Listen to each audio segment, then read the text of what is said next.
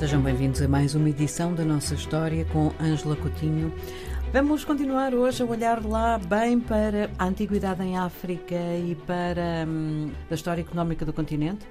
Vamos falar hoje, de facto, do surgimento da metalurgia do ferro, que está associada para todas as civilizações e comunidades humanas a uma melhor organização, a maior desenvolvimento da, da, agricultura e, por conseguinte, sim, a mudanças económicas profundas. E da organização da sociedade, não é? Da sociedade, desenvolvimento do comércio e, com tudo isso, sabemos que criam-se também os Estados. Uh, mas vamos uh, falar da metalurgia do ferro, que é uma questão polémica em África, através de uma curiosidade que talvez não seja tanto assim. Ana Paula já terá ouvido falar ou terá visto imagens de estatuetas de terracota. Creio que sim. Africanas que normalmente representam, sobretudo, representam figuras humanas, mas sobretudo eh, a cabeça, né? E que são, na verdade, as muito conhecidas estatuetas da cultura chamada Nok. Uhum.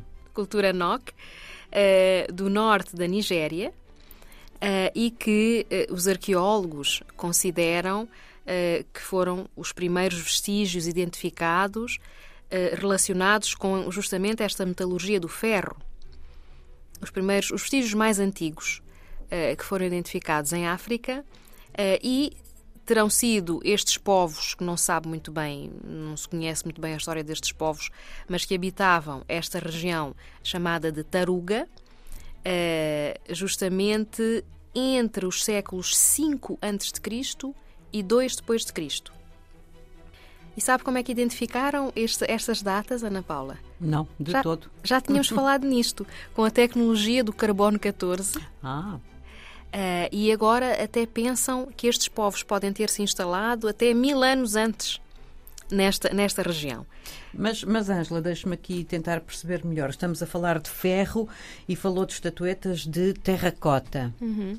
O que é que uma coisa tem a ver com a outra? São é materiais completamente distintos. Completamente distintos, pois eh, os arqueólogos identificaram escórias de ferro nestas estatuetas que implicam, e a partir daí deduziram, que estes povos já dominavam a, a metalurgia, eh, que, como se sabe, necessita de temperaturas muito elevadas, não é?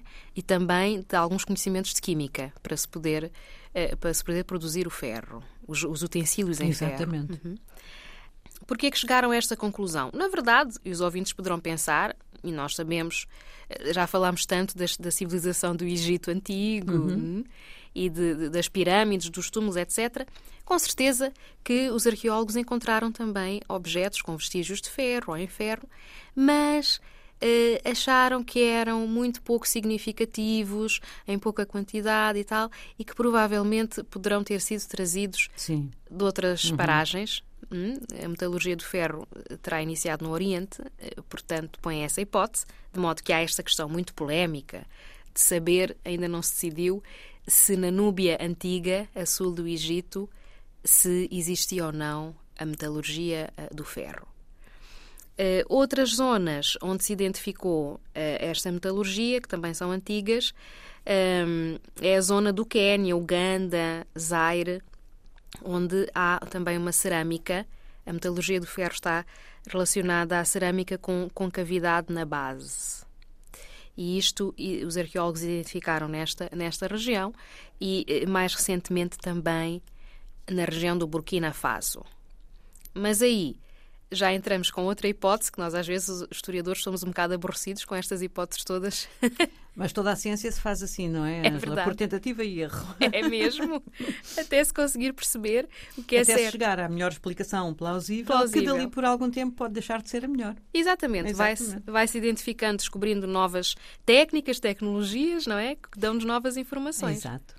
É que sabe-se que a metalurgia do ferro em África também foi difundida através do norte da África, uhum. através dos fenícios de Cartago. E, por conseguinte, tudo o que tenha a ver com o Sahel, o Sahara, há sempre essas hipóteses de ter entrado uh, por aí. Portanto, a grande polémica é esta, a de saber se houve uma produção autóctone. Sim. E, e, e, portanto, isso ficou esclarecido com a cultura NOC. Muito bem, Angela. Obrigada e até para a semana. Até para a semana, Ana Paula. Obrigada.